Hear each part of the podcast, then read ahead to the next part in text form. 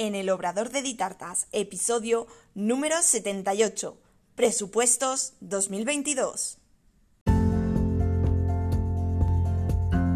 Hola, ¿qué tal? Bienvenida un día más, un lunes más, a este rinconcito dulce, donde hablamos de repostería, aprendemos el día a día de un obrador, conocemos reposteras y profesionales que nos ayudarán en nuestro emprendimiento. Esto es en el Obrador de Ditartas.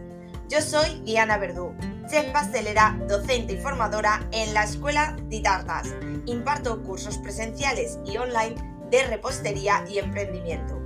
En Ditartas tienes una completa formación online en la Escuela Virtual Ditartas, donde encontrarás todo lo que necesitas de repostería y emprendimiento en un único lugar. Cursos en vídeo, PDFs, descargables, descuentos, mentoría grupal y realizamos clases en directo todos los meses visítala en ditartas.com.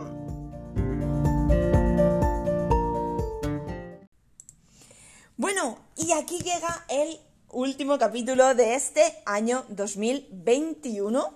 Y como no podía ser de otra forma, vamos a acabar, mm, o mejor dicho, a preparar ese inicio del 2022. ¿Y cómo lo vamos a hacer?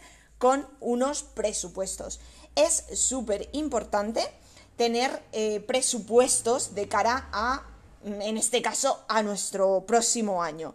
Pero eh, siempre que hagamos mm, cualquier evento, por ejemplo, un viaje o una celebración grande o cualquier cosa, es importante preparar un presupuesto. Y ahora, que sí, que sí, está acabando este 2021, apenas de unos días, es el momento perfecto para prepararnos para ese 2022 y tener nuestras cuentas claras. Para ello debemos trabajar con presupuestos. Habréis oído siempre hablar que oído hablar que por ejemplo el gobierno prepara los presupuestos o entidades festeras, ya sean fallas, moros o eh, cualquier entidad festera se rige con unos presupuestos. Las empresas deberíamos tener todas unos presupuestos y Mm, todos, en sí, todos deberíamos tener presupuestos de cara a, a, cual, a, pues eso, a un próximo año, un próximo viaje, una próxima celebración. En este caso vamos a hablar de anualidad del año y deberíamos tener nuestros presupuestos. Ya sería, em, pues eso, hoy concretamente lo vamos a enfocar al negocio, a un obrador, que es nuestro terreno.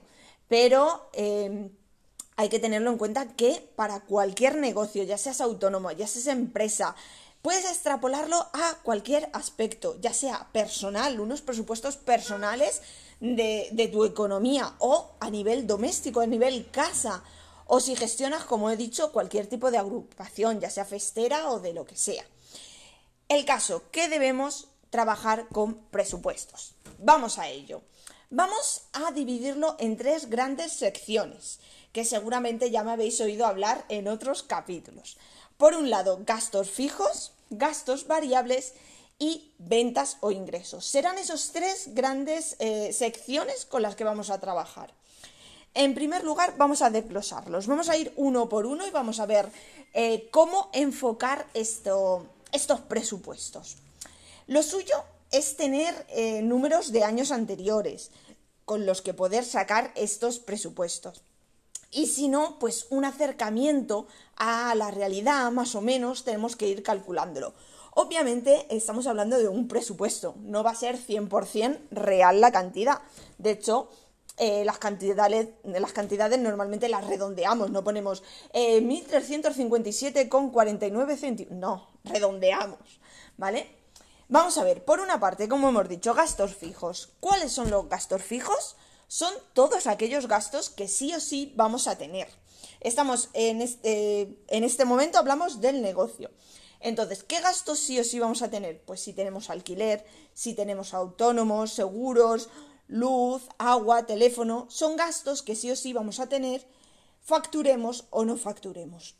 Gastos variables son aquellos gastos que fluctuarán o variarán en función de nuestra producción como pueden ser materias primas, cajas, bolsas, precinto, todo aquello que necesitamos para eh, vender nuestro producto, para elaborar y vender nuestro producto.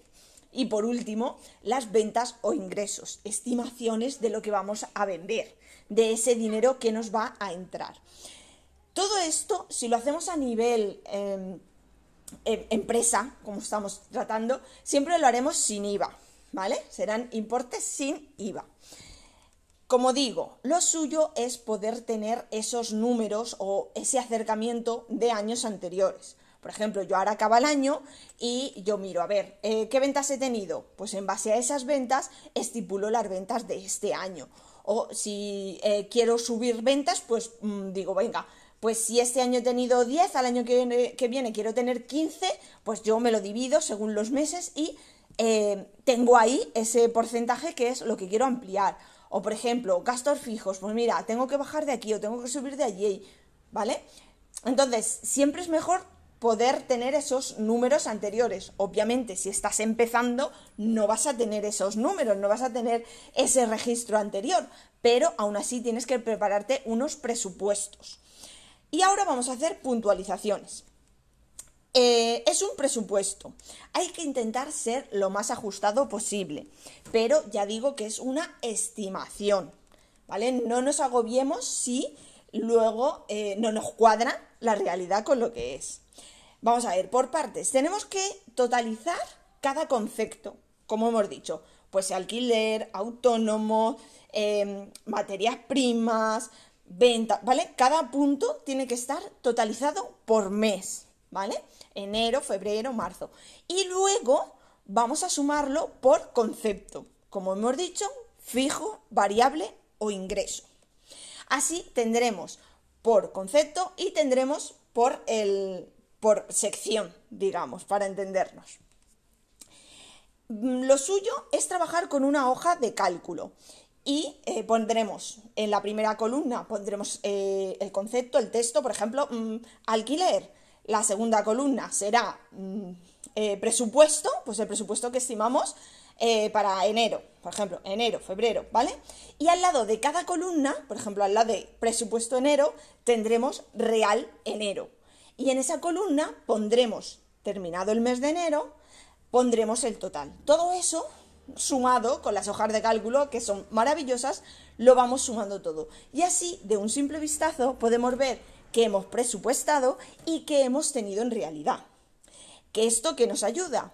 Pues por una parte, por ejemplo, si hemos dicho que vamos a tener unas ventas de 3.000 y estoy teniendo unas ventas de 2.000, pues me va a faltar esos 1.000 euros de ventas. Pues teniendo estos presupuestos, teniendo esta hoja, yo puedo decir, vale, pues necesito sacar un producto nuevo o necesito hacer una promoción o necesito hacer, pues eso, un hincapié más aquí o publicidad o algo para aumentar esas ventas. O por el contrario, si yo he estipulado unos gastos de... Em, 3.000 euros y resulta que en el real me aparecen unos gastos de 5.000 euros, tengo que decir, ojo, que estoy gastando más de lo que he presupuestado y no me van a salir las cuentas. Entonces tengo que mirar, a ver, reviso dónde me estoy gastando más que no lo había presupuestado, dónde puedo reducir o eso que estoy gastando de más, si lo puedo reducir e ir jugando para siempre tener de antemano pues digamos, un mapa de nuestro dinero y eh, poderlo tener siempre controlado y poder jugar y que luego no nos pille el toro y poder llegar a todo y que todos nuestros números cuadren, que es lo más importante. Como os digo, con una hoja de cálculo, ya sea en Drive, ya sea en Excel, es lo mejor. Es un cuadrito súper fácil de hacer, con unas cuantas funciones de sumar y tal, para tenerlo todo de un vistazo, listo. Esta hojita de presupuestos que yo hago eh, la vais a tener disponibles en la escuela virtual. Una plantilla la dejaré en, en la escuela virtual para todas las alumnas que se la puedan descargar y hacer sus presupuestos. Ya sabes, si quieres entrar en la escuela virtual, no tienes permanencia, puedes estar el tiempo que quieras y tan solo son 15 euros al mes y tienes pues eso, clases grabadas, clases en directo, plantillas descargables, de todo. Y nada, como os decía, súper, mega importante preparar esta hoja de presupuestos. Os hago un resumen rápidamente. Nuestra hoja de presupuestos tiene que estar eh, por meses y cada mes tiene que tener dos columnas. un enero, por ejemplo, enero presupuesto y enero real, para tener las dos cantidades, lo que presupuestamos y lo que realmente vamos a tener. Luego vamos a dividir por tres grandes categorías, gastos fijos, gastos variables y ventas o ingresos. Dentro de cada una de esas eh, eh, em, familias grandes, ¿vale? De estos tres bloques, pondremos pues esos en gastos fijos, nuestros gastos que sí o sí vamos a tener, facturemos o no facturemos, ¿ya? como puede ser alquiler, autónomo, seguros, luz, agua, todas estas cosas. En gastos variables. Pondremos pues esos gastos que irán en función de la producción que hagamos, materias primas, cajas, bolsas, y en ventas pondremos pues nuestras ventas que hagamos de productos.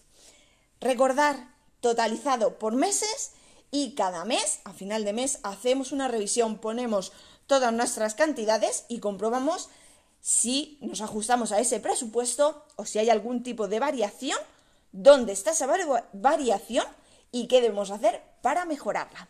Espero que te sirva esta información, que te ayude y vamos con fuerza a por ese 2022. ¡Feliz año nuevo! Hasta aquí el episodio de hoy en el Obrador de Ditartas. Encantada de que me acompañes en esta aventura y espero que hayas aprendido. Sea un contenido de valor para ti y lo importante ahora es ponerte en marcha, poner en práctica todo lo aprendido. Cualquier duda o sugerencia me la puedes hacer en los comentarios o en redes sociales y estaré encantada de ayudarte. Me haría muy feliz si te suscribes o le das a me gusta al podcast y así más apasionadas de la repostería lo podrán encontrar. Y recuerda, un nuevo episodio todos los lunes a las 6 de la tarde. Te espero el próximo día. Adiós.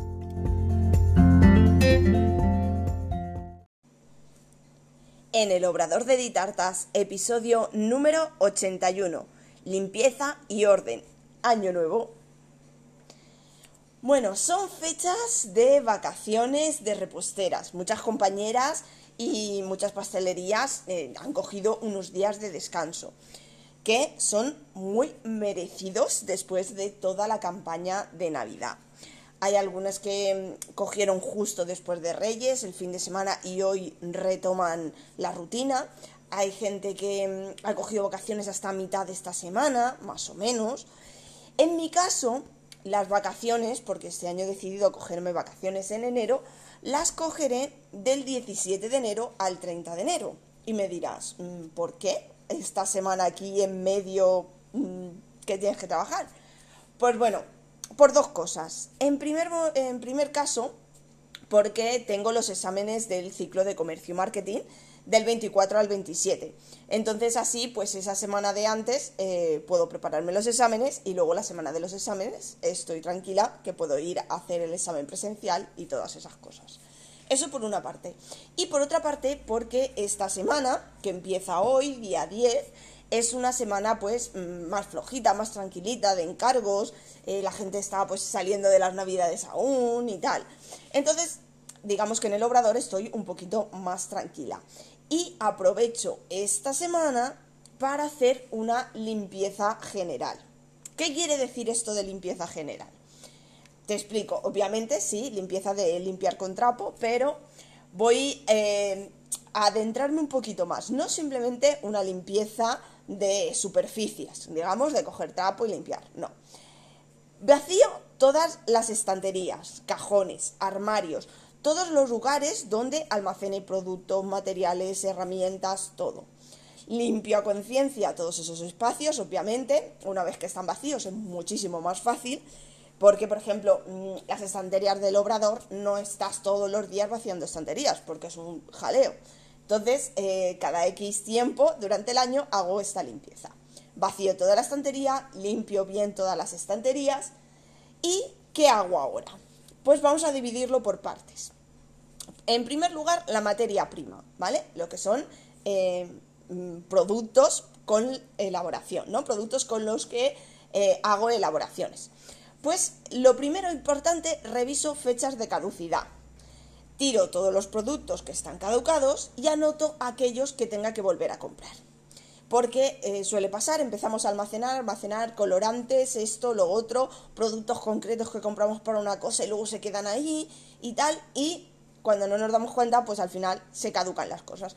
Entonces hago una revisión de esas fechas de caducidad y tiro todos los productos, obviamente, que están caducados y aquellos que sí que realmente necesite, pues los anoto para volver a comprarlos. Retiro también productos que no use, sobras, que no merece la pena guardar. Por ejemplo, eh, se va quedando, como hago tartas con decoraciones así de galletitas, caramelos y tal, pues imagínate, se me queda un tupper con tres lacasitos. Pues obviamente no lo voy a guardar. Bueno, si son tres lacasitos me los comeré, eso sí. Bueno, ya me entiendes. Todos esos mm, culitos de cositas que nos quedan, pues los retiro o si los puedo utilizar para hacer alguna elaboración y si no, directamente pues o, los tiro o los doy o lo que sea, pero los retiro para eh, quitar cosas. Reorganizo de nuevo todos los recipientes. Lavo los recipientes y eh, pongo donde hay restos y tal, lavo todos los recipientes y los reorganizo de nuevo para tenerlo todo, pues eso, a lo mejor cuando haces esta reorganización, pues a lo mejor tenías 10 botes y se te quedan en 5 ¿vale? Pues así liberamos espacio, revisamos toda la materia y lo organizamos de nuevo en las estanterías. Y en esta organización lo que hago es pensar cómo trabajo ahora, porque muchas veces lo colocamos en base a cómo estás trabajando ahora, pero pasado un tiempo trabajas de otra manera diferente y al tener una, una organización antigua, pues ya no te es tan fácil o tan accesible las cosas.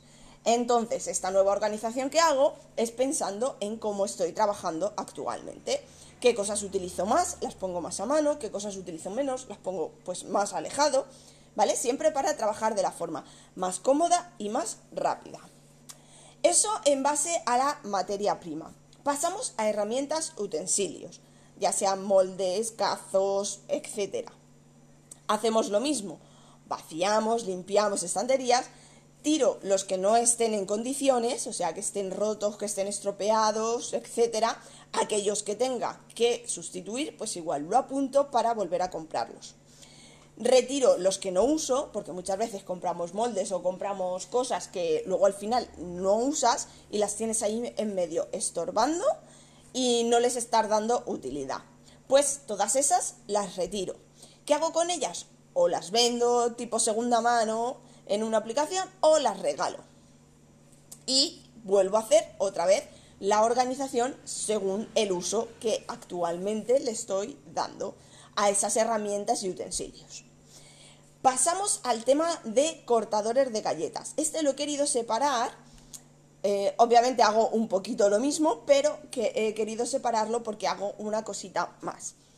Yo tengo todos los cortadores de galletas metidos en, cajas de plástico, en tipo tupper, y en cada uno le tengo puesto su, etiqueta, ¿no? Pues eh, cortadores redondos, cortadores de estrella, cortadores de animales de tierra, cortadores de animales de aire, ¿vale? En cada tupper, si quieres que te explique un poquito más cómo hago toda esta organización, me lo dejas en comentarios. El caso, que vacío, quito todos esos tuppers, limpio la estantería, y lo que hago en este caso es vaciar todos los cortadores de cada tupper y los lavo. Lavo tanto los cortadores como los tuppers. ¿Por qué hago esto? Obviamente cuando los utilizamos los lavamos. Tanto si los uso para masa de galletas como si los uso para fondant. Se lavan y se guardan independientemente cuando coges uno. Pero a mí me gusta cada X tiempo lavarlos todos, un bien lavado. Normalmente los de plástico los meto al lavavajillas, los que permiten lavavajillas. Y los metálicos los lavo a mano y los seco para que no se oxiden. Y igualmente el recipiente en donde los tengo guardados también los meto al lavavajillas porque así se desinfectan perfectamente. Y eh, hago lo mismo que antes, reviso todos los cortadores, por si hay alguno para tirar porque está estropeado, por si tengo que sustituir alguno que se ha roto, o por si hay cortadores que tengo mucho tiempo que sé que no he usado, retirarlos para que no me ocupen espacio, ya que no les estoy dando uso. Y nuevamente hacemos lo mismo, lo volvemos a colocar en su sitio y a organizar en función de la utilidad que le estemos dando.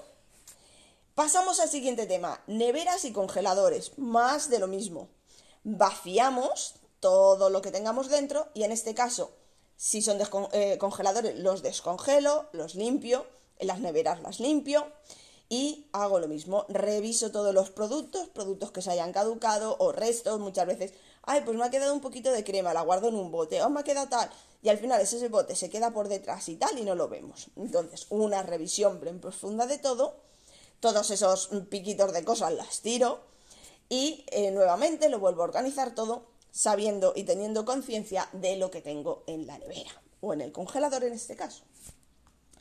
Todo eso respecto a la parte del obrador. Y ahora me voy a la parte del almacén.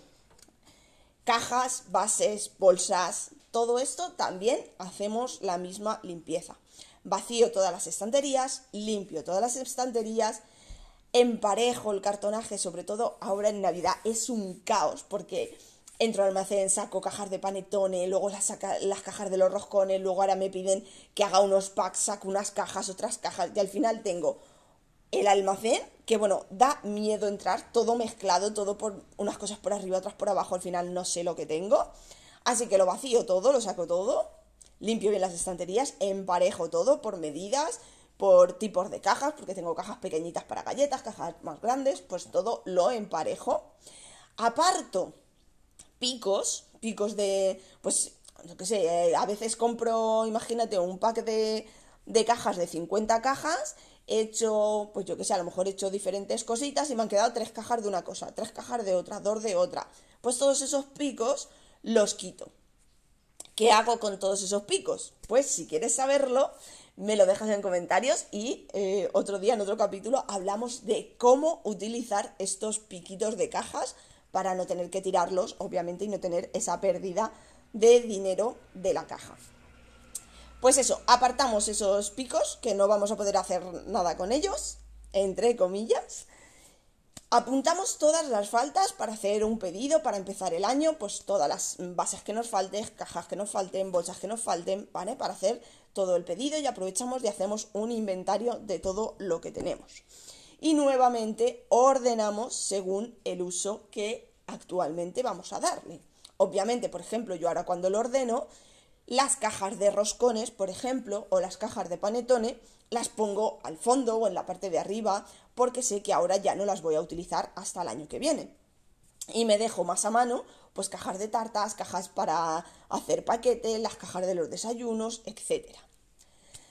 Y bueno, esto es un poquito todo lo que toca hacer esta semana, aparte de hacer obviamente algún que otro encarguito y preparar la campaña de San Valentín.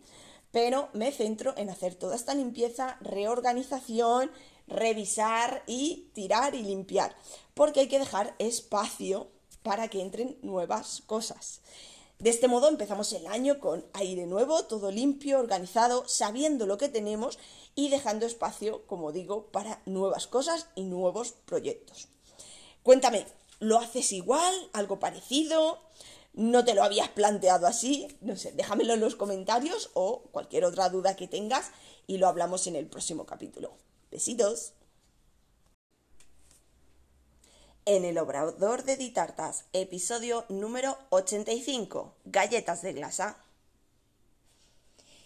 Bueno, ya estamos aquí en un nuevo capítulo de este podcast, ya adentrándonos en el mes de febrero, un mes muy especial para mí que ya te contaré en el próximo capítulo. Hoy vamos a hablar de galletas de glasa. Las galletas decoradas en general eh, son un producto muy versátil que en Obrador funciona muy bien. Podemos hacerlas pequeñas, podemos hacerlas grandes, podemos hacerlas individuales, en bolsitas, eh, hacerlas pequeñitas y hacer bolsitas de regalo, con decoración, sin decoración, tintar la masa. Bueno, infinidad de opciones que nos da las eh, galletas de mantequilla, las galletas decoradas. Igualmente se puede adaptar a cualquier tipo de celebración, ya sea Navidad, un baby shower, bautizos, comuniones. Bueno, ¿qué es un artículo que no puede faltar en tu obrador? Siempre y cuando, obviamente, a ti te guste, porque hay que trabajar en lo que nos guste y hay que trabajar cómodos y a gustos. Pero bueno, vamos a hablar de concretamente de las galletas de glasa a la hora de decorar eh, galletas, lo principal es básicamente tener una galleta, una galleta bien horneada. Para que quede más bonita, pues lo típico, que los bordes estén rectitos, que mantenga bien la forma, que esté lisita por arriba, eh, que tenga una trasera bonita. Esto, por ejemplo, eh, lo podemos conseguir cuando utilizamos tapetes de silicona perforados, que es cuando la galleta por detrás se queda así como a puntitos. El tapete perforado permite un horneado más uniforme entonces, cuando embolsamos esa galletita, pues la parte de atrás queda mucho más bonita. Cuando horneamos en tapete de silicona normal o en papel de horno, se crean como burbujas de aire y luego la galleta, pues por atrás no queda uniforme y pueden quedar esos eh, puntitos o, eh, espacios en blanco. Entonces, visualmente no queda igual.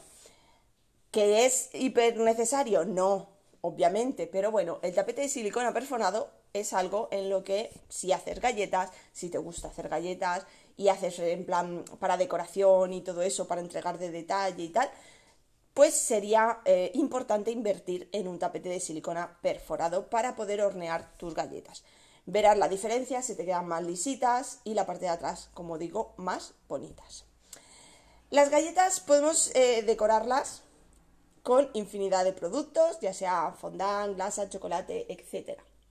Concretamente, bueno, yo trabajo tanto fondant como glasa, ahí ya en función de gustos, de precios, de cliente y de todo un poco. Ahí es según preferencias. Hoy concretamente, bueno, voy a hablar un poquito más de la glasa, pero en ambos casos, ya fuera a decorarla con fondant o decorarla con glasa, tenemos que tener pensado el diseño. Cómo va a ser el diseño de esa galleta o de ese juego de galletas. Y las cantidades. ¿Cuántas galletas tenemos que hacer? porque tanto si lo hacemos en fondant o lo hacemos en glasa, da igual, eh, no es lo mismo tener que hacer 10 galletas a tener que hacer 50 mm, galletas. La cantidad que necesitaremos de fondant o que necesitaremos de glasa será muy diferente.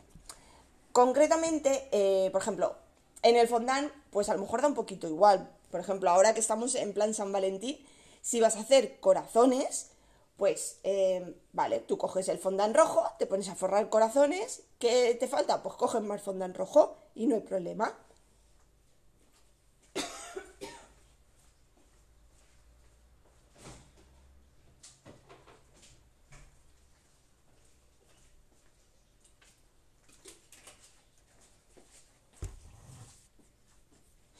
Pero sí que tenemos que tener cuidado cuando utilizamos colores más eh, mm, complicados o hacemos mezclas que, claro, si hacemos una cantidad de fondant, si se nos acaba ese fondant, no te podemos tirar de un color básico, ¿vale? Para que quede todo igual, pues tenemos que hacer más ese, ese color y ya es más complicado.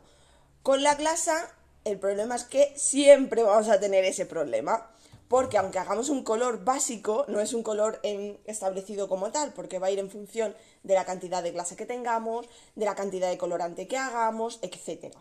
Entonces, cuando trabajamos galletas de glasa hay que tener muy, muy medido las cantidades para que nunca nos falte. Siempre vamos a tender a que nos sobre, ¿vale? Siempre es mejor que nos sobre un poquito de glasa a que nos falte para decorar dos galletas. Y esto es uno de los puntos que yo he hecho en falta siempre en los cursos. Cuando yo he, recibido cursos de galletas de glasa, sí, te enseñan pues cómo hornear la galleta, te enseñan a hacer la glasa, te enseñan a decorar y tal, pero nunca te dicen cómo debes hacer ese cálculo, cómo debes calcular esa glasa que necesitas generar o esa glasa que necesitas por colores. Esto es una de las cosas que sí que he trabajado yo mucho, e incluido en mis cursos. En mis cursos hay una parte eh, que vemos este tema. Cómo calcular esa glasa, obviamente es algo eh, orientativo porque también es un poco complicado porque puedes echar un poquito más de glasa, un poquito menos de glasa, pero bueno, se hacen unos, una estimación de cálculos que eh, estén lo más cerca de, de lo que realmente vamos a necesitar. Entonces, tanto en los cursos presenciales como en los cursos online, vemos esta parte de calcular la glasa que vamos a necesitar para nuestros proyectos. Ahí vemos diferentes tips y diferentes cálculos que hacemos para tener nuestra glasa preparada. A la hora de hacer la glasa, ¿Qué necesitamos? Pues merengue en polvo, cremor tártaro y azúcar glas. Obviamente se puede hacer la glasa con clara de huevo. De hecho, eh, en la base es clara de huevo. El merengue en polvo es clara de huevo deshidratada. Pero ojo, la glasa no se cocina. Por tanto, no aconsejaré nunca hacer glasa con clara de huevo, porque estaría cruda, lo que implica que podemos eh, tener eh, diferentes tipos de bacterias y que nuestro producto contamine a nuestros clientes. Por tanto, la glasa nunca la haremos con clara de huevo cruda, por favor. ¿Vale? Yo siempre aconsejaré merengue en polvo, tenéis opciones como clara de huevo pasteurizada, ahí ya es ir probando, ir buscando la receta que mejor se adapte a vosotros, porque eh, tener en cuenta que una receta que a lo mejor funciona en Alicante no funciona en Madrid o no funciona en Galicia por las diferentes altitudes, temperaturas, humedad. Las galletas de glasa son muy especialitas. Entonces es ir probando, ir probando con nuestros ingredientes que también influyen, e ir buscando justo la, eh, el cómputo general de nuestra receta que mejor funcione en nuestro obrador, en nuestra casa o donde estemos trabajando. Cosas importantes a tener en cuenta, el azúcar. El azúcar tiene que ser lo más fina posible. No me vale triturar azúcar con la Thermomix. Em, lo siento mucho, pero no vale la azucarera del supermercado porque es muy gordita. Luego se atascan las boquillas, se nota a la hora de comer. Entonces, buscaremos un azúcar glass lo más fina posible. Normalmente en tiendas de repostería podéis encontrar azúcar bastante especializadas y bastante finas. La textura de la glasa. Yo normalmente trabajo con dos tipos de texturas, una dura o de delineado y una fluida. Mm, yo siempre sabéis que intento ir a lo más eh, fácil, rápido, porque en un obrador hay que ser productivo. Entonces yo intento trabajar simplemente con estos dos tipos de eh, durezas, digamos, o texturas de la glasa. Hay gente que trabaja con infinidad, que si de 20 segundos, de 12 segundos, de 14 segundos, eh, para flores, para delineado, ahí ya es a gusto del consumidor. Yo intento trabajar con dos texturas. Una fluida, pues para hacer eh, básicamente el 90%, que es pues inundar las galletas, hacer los diferentes tipos de decoraciones y tal. Y la de delineado para cuando hay que hacer detalles que se tienen que quedar encima. Por ejemplo, si pintas un ojito, una boquita, o si vas a escribir un nombre, o para hacer, por ejemplo, florecitas, hojitas, ¿vale? Todo lo que necesita una textura dura para que mantenga la forma. A la hora de colorear, importante, eh, a mí me gusta trabajar con colorantes en gel, pero tienes opciones también colorantes en pasta, en polvo. En polvo, la verdad que para la glasa yo creo que son más difíciles de trabajar, aparte de que pigmentan peor a la hora de tintar, de disolverse y todo eso, mm, yo los veo más eh, para trabajar en seco. Yo para tintar la glasa utilizo gel. Gel es el que mejor me funciona, mejor se diluye y mejor cogen los colores. Y a la hora de que ya tenemos la galleta terminada y queremos darle sombras, por ejemplo, hemos hecho una muñequita para darle los coloretes o para darle sombreado y tal, ahí sí que utilizo colorantes en polvo, en seco, directamente con un pincelito y eh, terminamos de matizar nuestra galleta, que le da un cambio súper chulo. Obviamente, si disponemos de un aerógrafo, también tenemos esa opción que se trabaja de maravilla. Utensilios que tenemos que tener. Obviamente, mangas, boquillas, adaptadores, eh, un punzón o palillos para ir trabajando la glasa para cuando no llega a la esquinita o tiene alguna burbujita o alguna cosita, se pueden utilizar palillos sin problema. Lo que pasa es que a mí personalmente me parecen muy gorditos y me gusta más trabajar con el punzón de glasa. Pero ahí ya es a gusto. Con un palillo también se puede hacer sin problema. Importante, hay que dejar secar las galletas. Cuando hacemos, por ejemplo, galletas que llevan diferentes zonas de glaseado, tiene que estar seca una zona para hacer la otra si lo que queremos es conseguir esos volúmenes o esas marcas. Entonces, una misma galleta posiblemente lleve dos, tres, cuatro, puede llevar infinidad de partes. Tenemos que ir haciéndolas poco a poco. Sí que podemos aprovechar y hacer a la vez partes que no se toquen, que estén eh, distantes Y mientras se secan esas, luego haremos las otras partes que sí que tocan y ir adelantando el trabajo. Y ahí va a ir en función del diseño de galleta. Sabemos que tenemos mm, galletas sencillas, por ejemplo, un corazón, un simple corazón, y arriba ponemos love. Ese se inunda de una vez y luego se pone el love encima, por ejemplo. Sería una galleta más sencilla o con algún pequeño detallito si hacemos algo en wet and wet. Pero también nos podemos ir a galletas hiper complejas. Yo, por ejemplo, eh, recuerdo una que hice en un curso de las LOL, las muñecas estas de los ojos gigantes, que eso era, o sea, cogías galleta, le ponías por un lado, le ponías por otro, le, te tiras tres horas haciendo la galleta, porque tiene, aparte de infinidad de colores, eh, lo que digo, tienes que ir haciendo partes de la galleta que se sequen para ir haciendo otras. Entonces, es un mundo entero las galletas, va a ir en función, pues eso, de si nos vamos a algo más sencillo, algo más complejo, más colores, menos colores. Sí que os aconsejo que cuando hagáis, aunque hagáis diferentes tipos de galletas, pero si hacéis un set, un conjunto para una mesa dulce, para una boda, para regalar o lo que sea, siempre eh, que vayáis en los mismos colores. No sea, por ejemplo, eh, no, voy a hacer cinco galletas en rojo, amarillo y verde y otras cinco en azul, lila y rosa y otras cinco... No, o sea, si vas a hacer 15 galletas, pues que las 15 galletas lleven tres colores, por ejemplo. Si vas a trabajar con tres colores, que las 15 galletas lleven los tres colores. No que cada cinco galletas lleven tres o cuatro colores diferentes, porque si no, te vas a volver loca. ¿Vale? Eh, internet, Pinterest, tenéis infinidad de, diseños, de ideas y si no, buscas dibujos infantiles, dibujos de, pintados, de, acuarelas o de, láminas y de ahí coger ideas. Así que nada, hay que ponerse a trabajar eh, y pues eso, practicar sobre todo siempre, os lo digo, practicar, practicar, practicar. Yo, por ejemplo, imparto curso de galletas presencial y online. No tienes excusa si eres de la provincia de Alicante o quieres viajar aquí a Elda. Tengo el curso presencial de galletas de glasa de San Valentín eh, de 4 a 8. Te entran todos los materiales y todo para hacer la decoración de tus galletitas que luego te llevas a casa. Pero si estás en la otra punta de España o si estás fuera de España, no tienes excusa porque tienes la opción online. La opción online te entra el dossier igualmente y te entra el diploma. Puedes acceder a la clase en directo, la clase que se está impartiendo en directo en el obrador. Puedes estar presente, puedes seguir haciendo preguntas.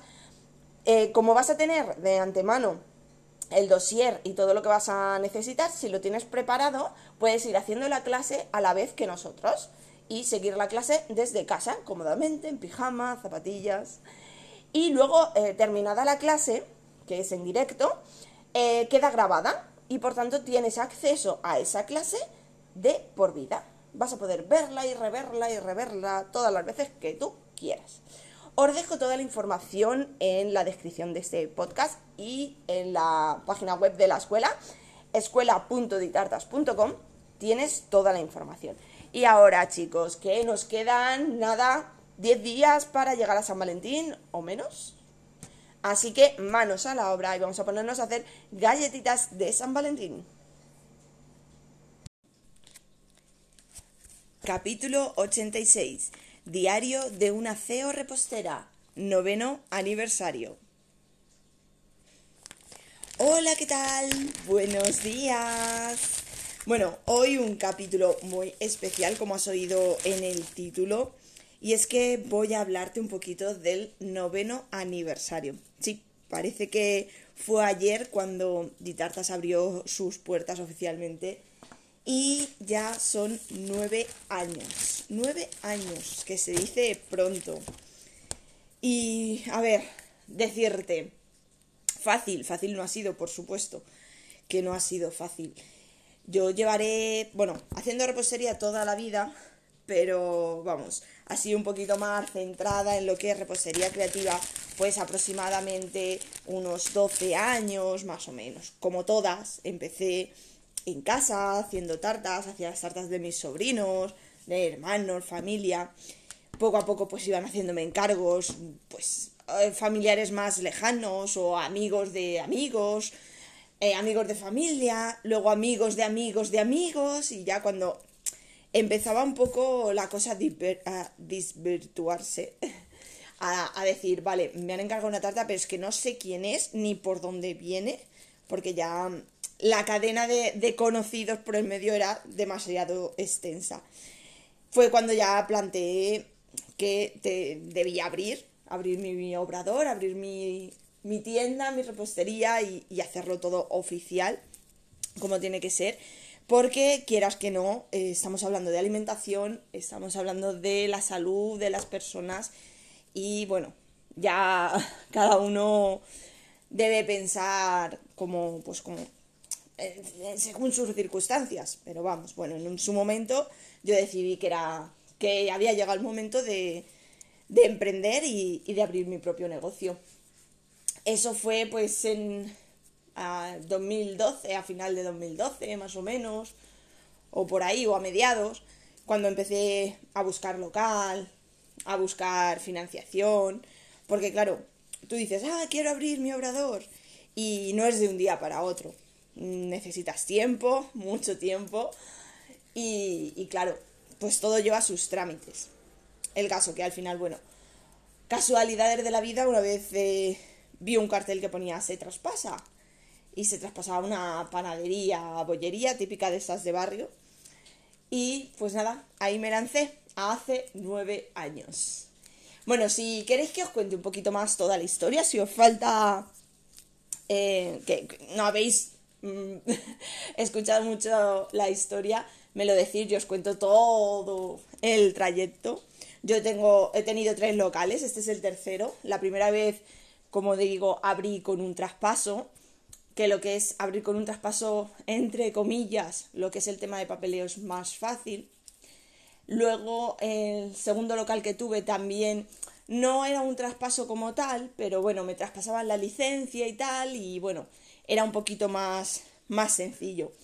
Y esta tercera vez sí que era un local nuevo, tuve que hacer licencia porque aunque tú tengas tu local, o sea, tú ya estés abierta, eh, años, como en mi caso, pues si te cambias de local es como si abrieras un negocio nuevo, ¿vale? tienes que hacer tu proyecto nuevo del local, tienes que cambiar en sanidad, en hacienda, etcétera, etcétera. Entonces, esta tercera vez que abrí el, que abrí el local, claro, y aquí fue, tuvimos que hacer reforma, toda la reforma del local, eh, hacer todo el proyecto nuevo y la verdad que fue pues eh, el más costoso en tema de burocracia, el más costoso. Y como os digo, que aun teniéndolo todo, todo, yo eh, pensaba que, bueno, dejé un local el 31 de julio y mi idea era el 1 de agosto abrir en el nuevo local. Y aún así, eh, pues creo que llegué al 1 de octubre. O sea que teniéndolo todo, teniéndolo todo, o sea que es complicado, es complicado. ¿Y estos nueve años? ¿Qué te puedo contar de estos nueve años? Pues a ver, eh, fácil, como te digo, no ha sido, eh, ni lo es, ni lo será, nunca, nunca es fácil. Tiene sus momentos buenos, sus momentos malos, sus momentos muy buenos y sus momentos muy malos. Siempre se dice que el emprendimiento, eh, un emprendedor cuando se lanza con su propio negocio es una montaña rusa y nunca mejor dicho, porque nunca sabes por dónde te van a venir las cosas. Aprendes con el tiempo, aprendes con los palos, aprendes con el día a día y no ya solo eh, en, en emprendimiento, ¿no? En cosas del emprendimiento. Yo, por ejemplo, cuando abrí la primera vez, ya os digo, yo firmé el 1 de febrero, hice la inauguración el 9 de febrero, pues eh, en marzo, bueno, marzo o abril, eh, cada tres meses se hacen los impuestos y cuando me llegan, me llega la asesora y me dice, bueno, tienes que pagar esto tal, no sé qué y me veo impuesto de alquiler. Digo, ¿cómo que impuesto de alquiler? ¿Esto qué es? Me dice, el impuesto del alquiler. Digo, ¿cómo que el alquiler? Si yo ya pago mi alquiler todos los meses. Dice, ya, pero cada tres meses tú tienes que pagar un impuesto porque se supone que tú con ese eh, alquiler estás haciendo un negocio, estás sacando dinero, ¿no? Por explicarlo de alguna manera. Ese fue el primer palo que me vino así como, perdona, ¿y esto de dónde sale? Pues eso, son cosas que no conoces y que te van viniendo. Eso mm, respecto a lo que es negocio. Pero respecto a, a lo que es el cliente, a lo que es atender, a lo que es gestionar tu propio negocio, ahí ya te digo yo que a día de hoy aún sigo aprendiendo y sigo mejorando. Más que nada por, por mi propia salud. Porque a lo primero, lógicamente, quieres hacerlo todo, quieres tener muchos clientes, todo lo que te viene es bueno, pero con los años te das cuenta que no, que tú tienes que tener tu negocio, tú haces tus cosas conforme a tu criterio, a tus posibilidades y a, y a tu imagen. Y si vienen y te piden mm, que quieren, yo qué sé, la torre de pista, si tú no la haces, no la haces. Es como, yo por ejemplo esta mañana estaba pensando y tú no vas a un concesionario de coches y le dices, y le dices, véndeme una moto. Pues te va a decir, no, perdona, nosotros vendemos coches. Tú le dices, ya, pero es que yo quiero una moto. ¿Y qué? Yo vendo coches. Vete a una tienda de motos, ¿no? Porque cuando vienen a nosotras y nos piden algo que no hacemos y nos dicen, ay, pero es que yo quiero esto, entonces decimos, ay, sí, sí, venga, va, te lo hago. No, no lo hago, no lo hago. Claro. Pero todo eso se aprende con los años con muchos años y muchos palos y, muchas noches sin dormir y llorar y sin saber por dónde salir. Pero bueno, obviamente también tiene sus cosas buenas, sus momentos chulos, por ejemplo, eh, estos días, bueno, he tenido varios de esos. Una chica desde Alemania me hizo un par de pedidos para una amiga, que era su cumpleaños. Primero le mandó un desayuno, Luego le mandó la carta de cumpleaños, unas cupcakes, unas galletas y tal. Pues si veis el mail que me ha mandado agradeciéndomelo, o sea, increíble, las palabras de, de, agradecimiento, de... Y, y, además el sentir de decir, hostia, que estando tan lejos, o sea, de, desde Alemania que está la chica y la amiga que está aquí en Alicante, que yo he podido hacerla sentir un poquito más cerca, darles esa sorpresa o sea, eso es increíble. Y luego esta mañana, por ejemplo, de una tarta que entregué ayer también de cumpleaños, me ha mandado el papi una foto de la nena con la tarta y el mensajito de gracias, estaba todo súper bueno. Y esas cosas son las que merecen la pena, mucho.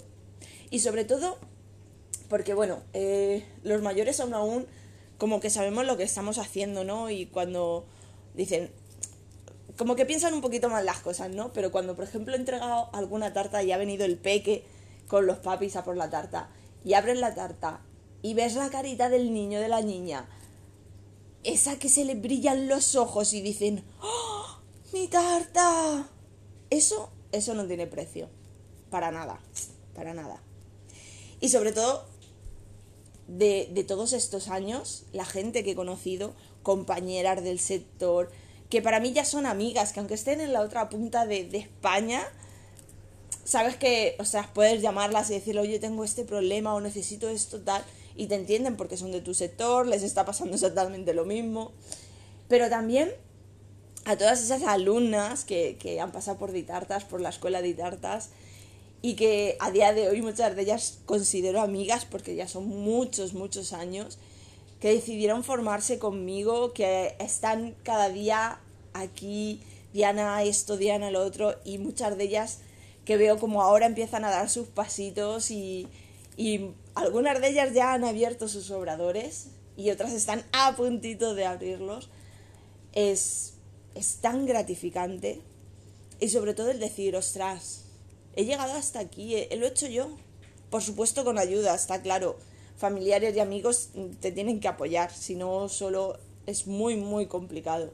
Tienes que tener ese, ese apoyo de que estén ahí para lo bueno y para lo malo, para felicitarte y darte flores el día de la inauguración, pero para secarte las lágrimas cuando llegas a las 2 de la mañana destrozada después de hacer 14, 15 horas de trabajo, que no puedes ni abrir los ojos. También los necesitas ahí, ahí más que nunca es cuando los necesitas. O para darte la palmadita en la espalda y decirte, venga, que tú puedes, que si has llegado aquí, aún puedes seguir.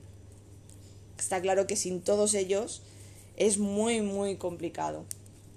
Pero bueno, como todo en la vida, la vida en sí es igual. O sea, tiene momentos súper chulos, momentos menos chulos y momentos muy malos. Pero todo pasa, todo pasa.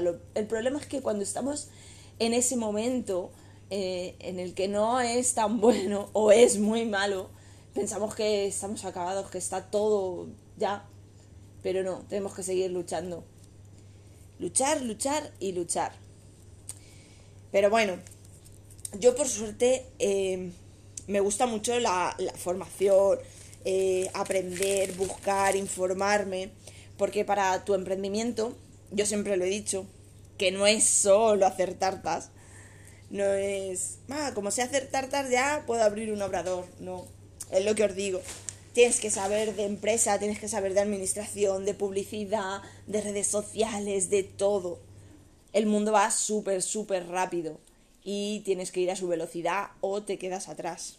No vale con decir, va, como sé hacer tartas, como mis tartas están buenísimas, ya lo tengo todo hecho. No, no te equivoques. Tienes que formarte y formarte en todo.